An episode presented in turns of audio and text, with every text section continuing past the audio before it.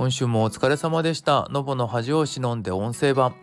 えー、改めましてお疲れ様です。のぼの藤谷です、えー、この番組はシンガーソングライター、DTM 講師などで活動している私が毎日更新しているノートの話を中心に日々感じたことや活動についてゆるっとお話をする番組です。最後までお付き合いよろしくお願いいたします。えー、皆様1週間はいかがだったでしょうか？今週もう先週って言った方がいいのかな。寒かったよね。急にちょうどあの雨とかも降って天気も悪かったからっていうのもあるんですけど急に寒くなってもう僕はね体調崩しそうになった。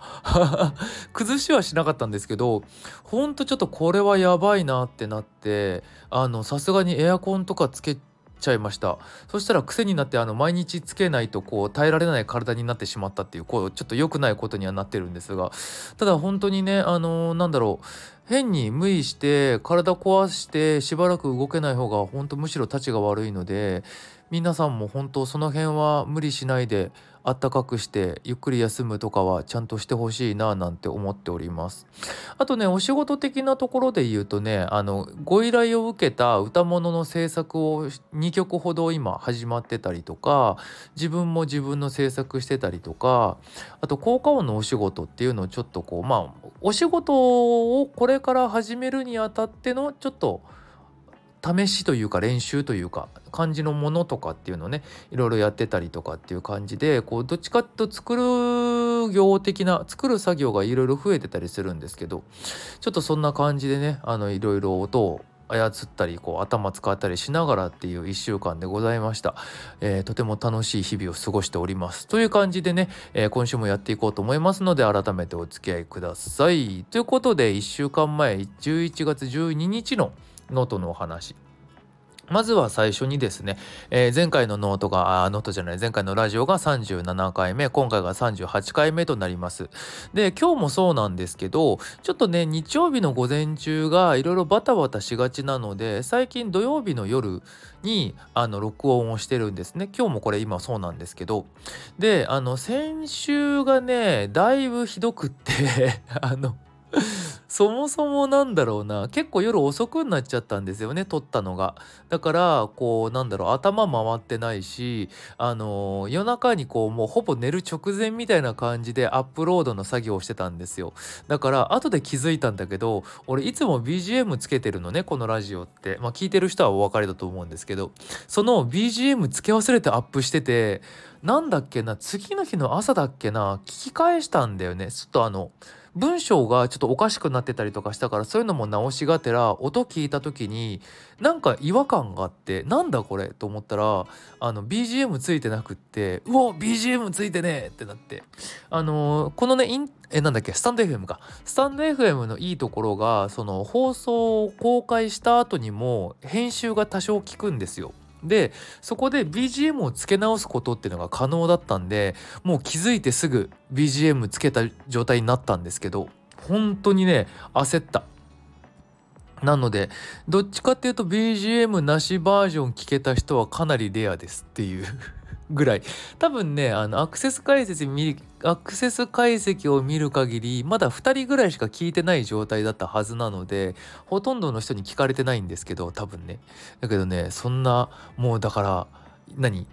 撮るとしても早い時間というかもうはっきりしてる間に撮らないとダメだなって改めて思いました。文章とかもねあの本当この間もおかしな文章になってたしちょっとその辺はいくらなんでもちゃんとやらなきゃななんて思っておりますっていう感じ。で内容としてはもうさっき喋った通りですね本当に急に先週から寒かったから寒くなったよねっていう日記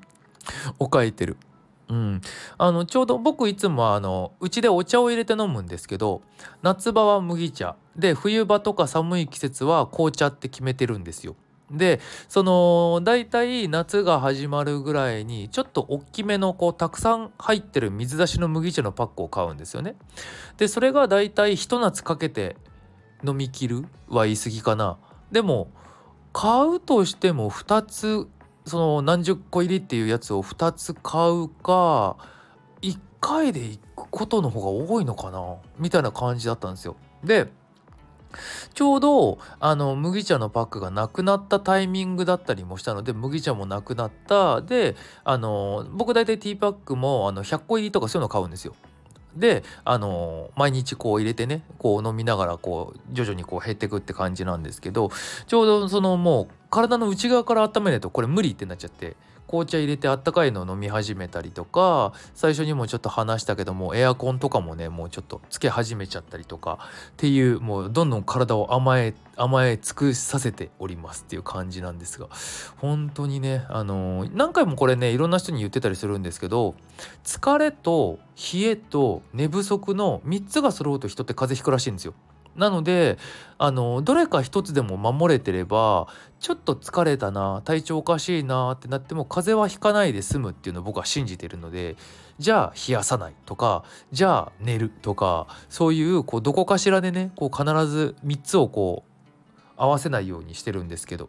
なので皆さんもできる限りどれか一つでも死守するようなところを意識してみてもらうと。特にね大事な時体壊してらんないみたいな時とかはいいんじゃないかななんて思っております。っていうお話。次、えー、13日ですね。明日送りますのやつ。売れたらいいのかっていうところなんですけどあのー、普段のね自分が持ってるいらないもの不要品あるじゃないですか。そういうのって昔とかは結構捨ててたんですけどちょっと前からなんとなくまあこんなのもありかなと思ってメルカリとかジモティーとかいわゆるそういうなんですか不要品をね個人でやり取りできるようなところを使って手放したりとかしてるようなことを始めているの本当でもね今年からとかじゃない？俺それまであまりそういうの好きじゃなくってやってなかったんですけどなんとなくどんな感じかなと思って適当に置いといたら確かになくなるしいいかなと思ってっていうのであのやってるんですよね。そうするとさあの上げた瞬間になんかリアクションがあるものとかさそうじゃないものとかさ結構いろいろあるじゃないですか。であのただどういう人が反応してんのかなっていうのを見てみたりするとさなんかアイコンの写真がまあ何もついてなかったりちょっとおかしかったりとかさあのプロフィールのところもさなんかなんか変みたいなさ人とかって結構いるじゃないですか。だからあの何、ー、て言うんだろうな。結局やっぱり個人的にはですよ。個人的な気持ちとしてはですよ。それが欲しくてその人が使うために買ってほしいなっていう気持ちがやっぱどっかにあったりするわけですよ。なんだけどさ結局さこうなんつうのものがあってそれが欲しい人がいればあの今回の僕みたいにさちょっとお小遣い程度ではあっても収入になるわけじゃないですか。っていうことはこうなるべく安く手に入れてちょっとでもこうお値段をつけて売るってすれば稼ぎに利益になるよねっていうことでの一つの何転売をする目的で仕入れっていうことで買う人って絶対いるわけじゃないですか。っていうのをこう始めてね何回ぐらいだろう何回か、まあ、人とやり取りをしたりとか見てる中で見えたんだよね。ってなったら急になんか嫌になっちゃって。結局その個人間のやり取りでその何その人が使うために買わなきゃいけないっていう約束事って確かないはずだからその僕としては手放せてかつちょっとお小遣いになったら嬉しい。であの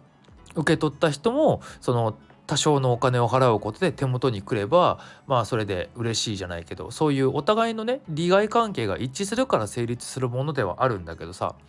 なんかあの気持ち悪いなって思っちゃうんだよねどうしても性格的に僕は。なので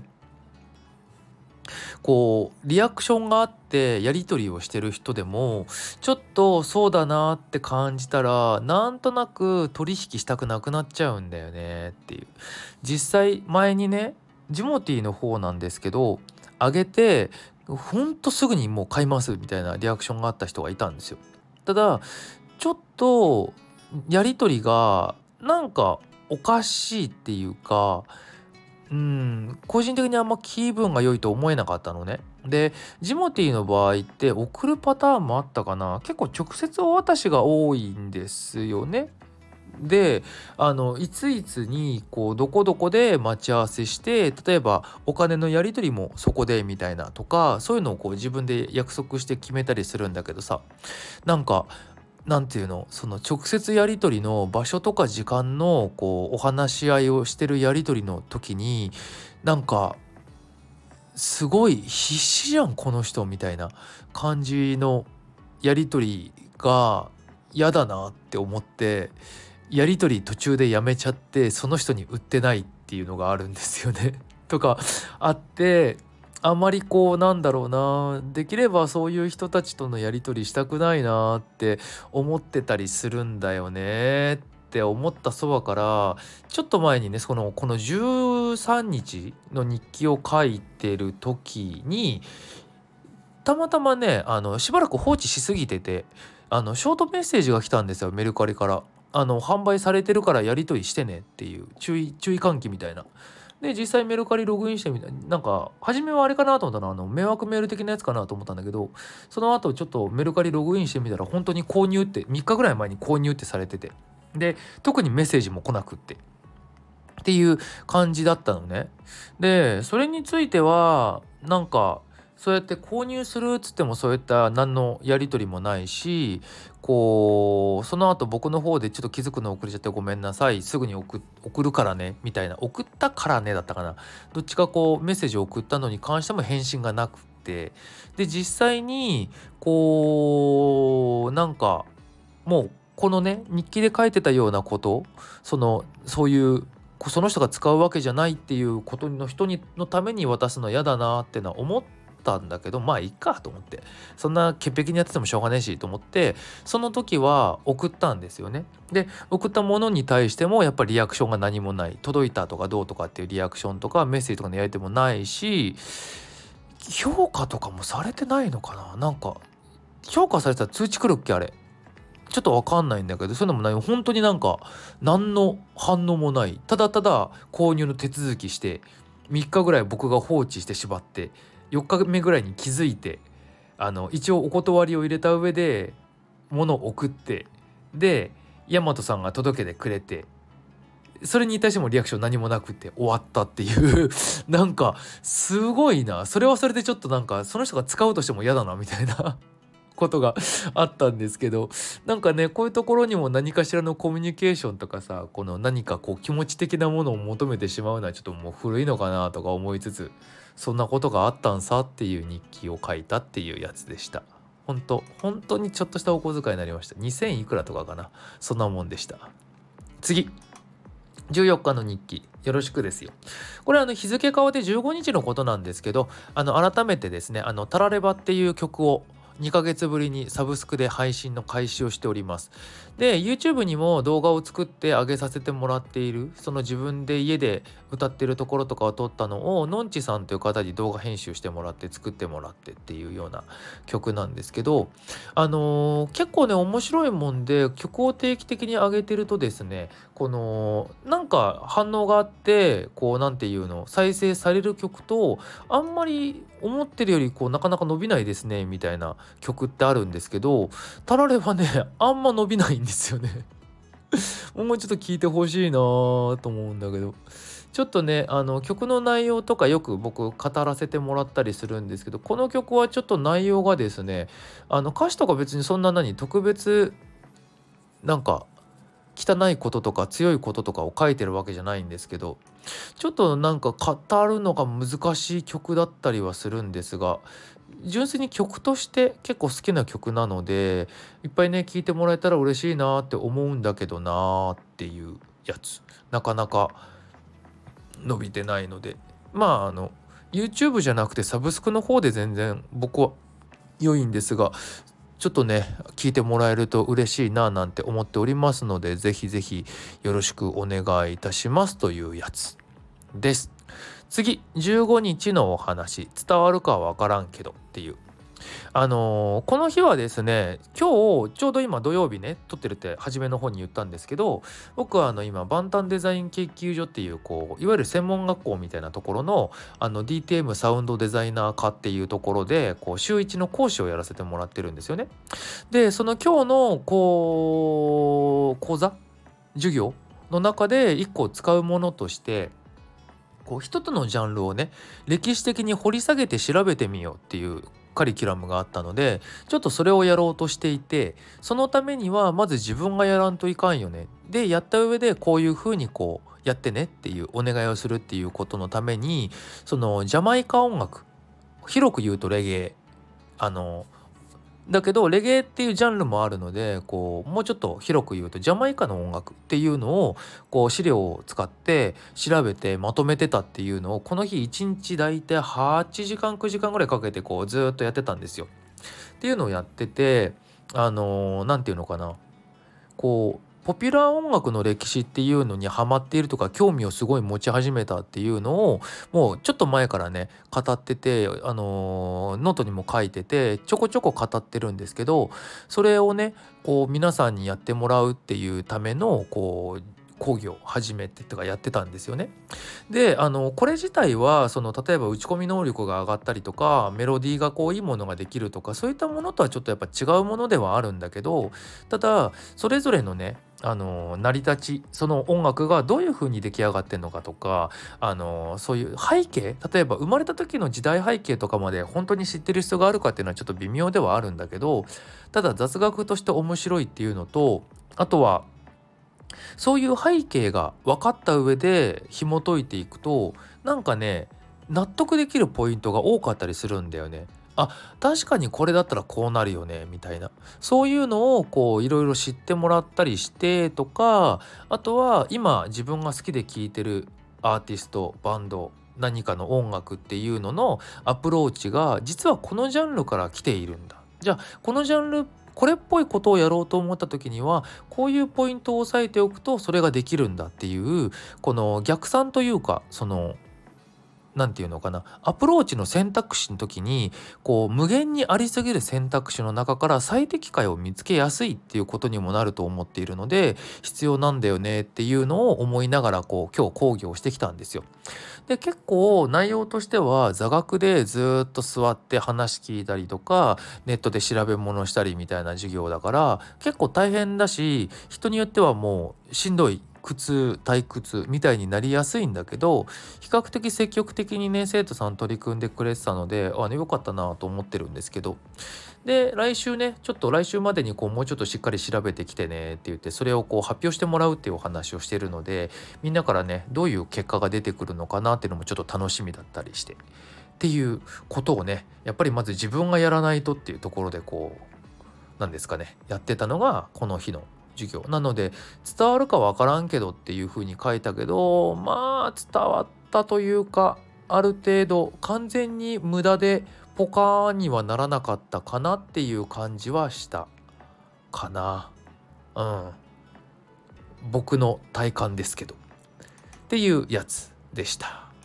次16日のお話。どうにか。上がったり下がったりの話。あの NFT ってあったじゃないですか。まあ今でもあるんですけど。で NFT が盛り上がってた時にこう NFT でこう自分の音楽とかもね NFT 化することで何か面白いことできるかなって思ったりしたんですけどあの自分のやりたいことと NFT っていうのがあまりつながらなかったんですよね。だからこう自分が作品作ってこう発表していくっていうのに関してはあまりこう積極的になれなかったんですけどそのちょうどその時期にアーティストとして NFT で作品を発表しようってしてる他のジャンルの人とかだったりとか NFT をビジネスとして扱ってみようみたいな人たちっていうのとちょっとつながりがあってそういう方々にねあの音楽を書かせていただくっていうこうお仕事をしてたことがちょっとだけあるんですよ。でその時のこう費用いわゆるギャランティー的なやつですかっていうのが仮想通貨で僕支払われたんですね。なのであのー、例えばじゃあ1曲ちょっと作ってください。で予算なんですけど、あのー、仮想通貨でもいいですか？つって。イーサがその時ねいくらだったかな？例えば 0. 何イーサで、まあ、日本円にすると2万円ぐらいとかでもいいですか？みたいなそういう感じでちょっと受けももらってたのね。でただ僕自身あの NFT それから全然やってないし仮想通貨についてもこうなんかもう取引所っていういわゆるこう仮想通貨の口座みたいな銀行みたいなところがあってそこに口座を作ってそこに仮想通貨があってそれを買う時はそこから払うしもらう時はそこに払ってもらうしみたいなことにだからえっ、ー、と銀行と基本的には同じなんですよその仕組みがね違う場所を使うってだけで。っていうのでその仮想通貨をね持ってたんだけどそれを使って何か買い物するわけでもないしちょうどその頃イーサも落ちてたのね価値が。なのでそんな高くなかったから放置してたんですよ。でたまたま昨日16日だから一昨日ぐらいに思い立って久しぶりにその取引所とかを見てみたんですよね。そしたらちょっと金額上がっててあれ？と思って。であのー、ネットで1イーサ円。あ違う。0自分が持ってるイーサ分。0. 何イーサ円で買えたらあれ結構な金額になってる気がするとか思って。あの急いで何？えっ、ー、とその時入れてた取引所のところがそれ NFT の取引をするためのこう仮想通貨を入れておく口座みたいな場所でその例えば日本円に変えて銀行口座に引き出してみたいなところとはちょっと違うとこだったんですよ。なのでそこから日本円に変えて引き出せるこう取引所にこう移すために要はもうネネットでそ NFT とか買わないからさもうあのいわゆるいつでも日本円にできるような状態にしようと思ってパッて移そうとしたんだよね。そしたらその仮想通貨を置いてる取引所でそういった手続きするのも久しぶりすぎちゃってあの要は犯罪防止のため本人確認させろって出てきてであのいろいろ住所入れたり免許証の写真を送ったりとかいろんな質問に答えたりとかして結構時間かかったんですけどなんかもうこの間に価値落ちちゃうから早くどうにかしてって思いながら結局落ち着いた時には多少下がっちゃってて今ちょっとどのタイミングで日本円に変えようか悩んでるんですよ。このまま下がり続けちゃうのか一旦ちょっと回復するのかどっちかなと思いながらこうちょっと見てるんですけど何て言うんだろうね。こういうお金いわゆる日本円じゃないものだからそういうね1分1秒で価値が変わるわけですよ。なのであのー、受け負った時はいくらです日本円で言うといくらですっていう分だったものが時間を置いとくとまあ例えば2倍3倍とか場合によってはもっとねあの高くなることもあるし場合によっては安くなることもあるわけですよ。なんかそういうのを考えるとまあ要はこういうこともあるよなっていうのを思ってあの仮想通貨での支払いを僕は OK してたんですね。あの面白いし純粋に。なのであのどうなるんだろうと思ったら今その当時よりも全然上がった金額っていうのであの日本円にできそうだっていうところでこう何て言うのかなちょっと浮かれてる。これがガーン下がってその時と同じかそれ以下になったら俺多分またしばらく何次上がるまで持ち続けるっていうことをするんだろうけど。ねまあ逆にそういうことができるのがまたこの面白さだったりするんだけどちょっと面白いなと思いながら動向を探っていようかなと思ってる。とりあえず落ちないでって価値落ちないでっていうことだけ今とにかく思ってる。っていうお話でした。次17日盛りだくさんでした。全然関係ない話に急に飛ぶんですけどあの普段ね僕はあの移動はだいたい自転車とか電車なんですけどたまにねその電車で行くよりバスの方が都合いいよねみたいな時とかあとバスじゃなきゃいけないところ。例えば僕はあの免許の更新の時の免許更新する場所が特になんですけどあのバスじゃないといけない場所なんですよ。電車で行って最寄り駅からちょっと歩ける距離じゃないからバスに乗るみたいな。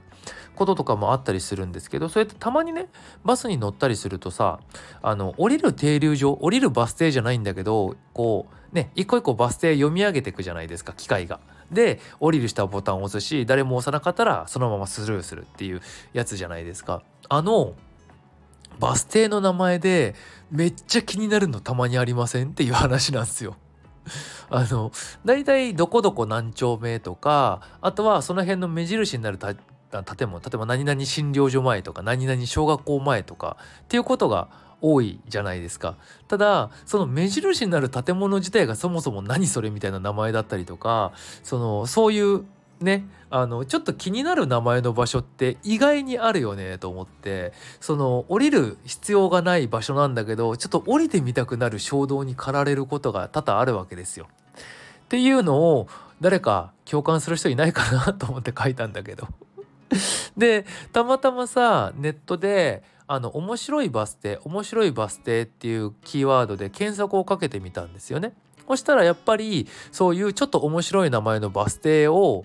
の名前をこう集めてるサイトみたいなブログとかみたいなの結構いろいろあってで大体こういうネタ系というか面白なんとかみたいなやつって検索かけるとあのいろんなブログがあるんだけど書いてある内容が同じみたいな取り上げるネタはみんな同じみたいなことが多いんだけどこれに関してはどのサイト見ても全部違うところの名前違う県の違う名前だったりとかしてたから相当あるんだなと思って。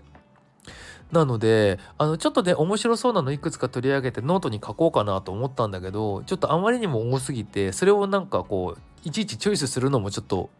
違うなと思ったから載せなかったんですけど結構ね面白かったんでもしよかったらねあのこれを聞いて興味持った人いたらなんか面白バス停とかそういう要はちょっとおかしなバス停の名前みたいなことが分かるキーワードで検索かけてみるのをちょっとおすすめする本当にいろんなのがあるから。っていうのとさ全然関係ない話なんだけどさバスってさものによってルール違いすぎるよね。あの前から乗るバスとさ後ろから乗るバスとさあの整理券を取って行き先ごとに金額が変わるバスと一律金額が変わらないバスとあるじゃないですか。あれやめてほしいよねって思うの。まあ巡回バスとかは定額でぐるっと回ってますよみたいなのはなんとなくわかる。そこはもうしょうがないかなと思うそれとこう遠くの場所にこう目的地があって行くっていうので距離が変わるから金額が変わるっていうのはしょうがないと思うだからそこはそこはまあそこでいいとしてあの 前から乗るのか後から乗るのかっていうのと先に払うのか後に払うのかぐらいは統一してほしいなと思うんですよ。たまにこう何先まあでも循環巡回バス定額は先払いだけど行き先が変わる金額が変わるやつは後払い？かな？ちょっとどうだろう？今度調べてみよう。なんかたまにバスたまにしか乗らないからさこのバスってルールどっちっていつもこう結構いろんなところをチェックしながら乗ることがあるので最近はもうあのなんつうの？suica で払っちゃうからあまり気にしなくなっちゃったんですけど交通費も suica ってまとめてるんで。なんだけどねあの suica 電車は suica だけどバスは現金みたいなこう風に支払ってた時とかはその辺ねすげえ気になったんですよね。なのでちょっとその辺のルールとか詳しく知ってる方いたら教えてください。ググった方が解決早いかもしんないけど。っていう感じでした。そして最後今日18日の日記。あまりにも違いすぎてこれねこう余計なこと言いたくなっちゃうんですけど言わないようにしようと思ってツイッターでも書きたいけど書かないっていう風にしてるやつをちょっとノートに書いちゃったんですけどあのね不足の事態こうあ不足の漢字間違ってるから後で直そう。この何？ちょっと特別なこうトラブルというか何かが起きてしまった時にさどういう対応するかとかさどういう言葉でみんなに伝えてくれるかとかさそれをどういうふうにやるかとかさそういうので印象ってすごい変わるじゃないですか僕は変わると思ってるんですね。であの直近であの同じような状況に陥ってしまったえっ、ー、とこれラジオなんだけどなどこまで言おうかなどこまで言おうかなーって悩むんだよね。そんなに多い多くの人が聞いてるわけじゃないんだけどさ文章で書くのここまでもやっと書いたものラジオだとはっきり言うってのもちょっと違うじゃんとは思うんですけどあのちょっとざっくり言いますね。あのまあとあるバンドの話なんですけど A というバンドがいて B というバンドがいてそれぞれに同じような悲しい出来事があったんですよ。でその悲しい出来事が起きた後のメンバーの対応メンバーとしてどういう言葉を出すかでバンドとしてどういう動きをするかっていうことがあったんですけどそのそれぞれのバンドでままるで違うことをやっぱりしていたんだよね。でそれはそれぞれの考え方とかがあるからどっちが正しいとかもちろんないんですよ。であのメンバーの言葉としてもやっぱりそこにはねこの誠意を持ってとかみんなのためにっていうことをあの考えながら動いてるっていうことは言っているわけですよ。でその言葉に嘘はないだろうなと僕も思うの。思うんだけどただそれを踏まえてその人たちの行動っていうのを見た時にあまりにも違いすぎて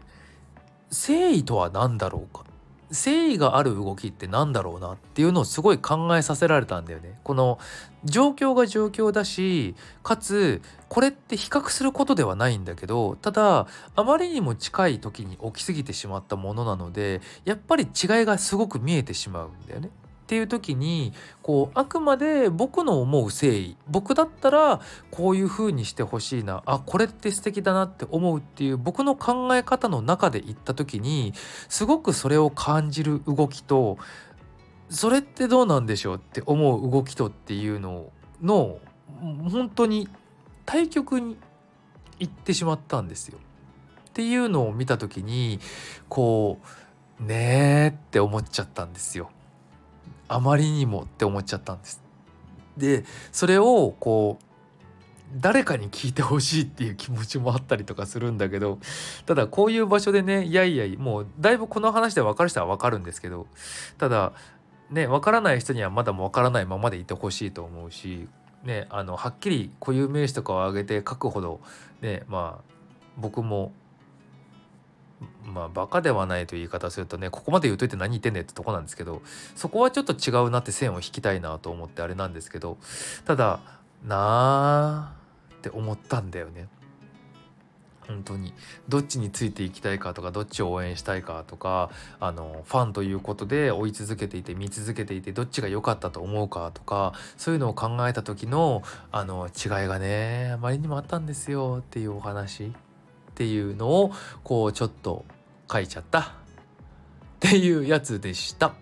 以上内容としてはこんな感じになります。はい。ということで、あの、今週も本当にありがとうございました。あの、いろいろ充実した1週間過ごさせていただきましたので、あの、これからまたね、次の1週間、そしてさらにその次の1週間っていうのもどんどんね、楽しい感じにしていこうかなと思ってるし、聞いてる皆さんも楽しい感じにね、なっていけたらなといいなと思っております。ということで、えー、制作依頼受け付けております。ちょっとね、最近は特に歌物作らせていただくっていう機会も増え、これからもっと増やしていきたいなと思っているので、是非相談してください。いきなり依頼じゃなくて大丈夫なので相談してください。あとかつ自分ののぼさんとしての曲例えばこういう感じのものを聴いてみたいっていうのがあったらそれを参考にねさせていただくこともしたいなーなんて思ったりするのでお気軽に声かけてみてくださいっていう感じです。あとラジオの感想こんな話してみてほしいとかもあったら是非コメントいただけるといいかなと思います。一緒にね番組作っていただけたら嬉しいななどと思っておりますので是非是非そういうのもご協力ください。